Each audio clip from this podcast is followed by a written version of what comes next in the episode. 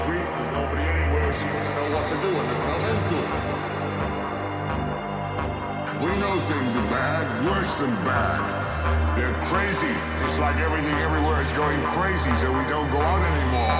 We sit in the house, and slowly the world we're living in is getting smaller, and all we say is, please, at least leave us alone in our living room.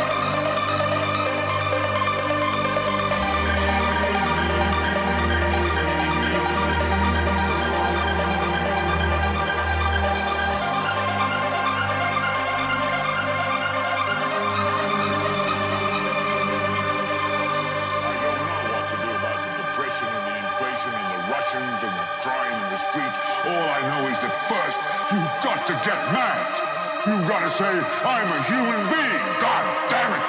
My life has value.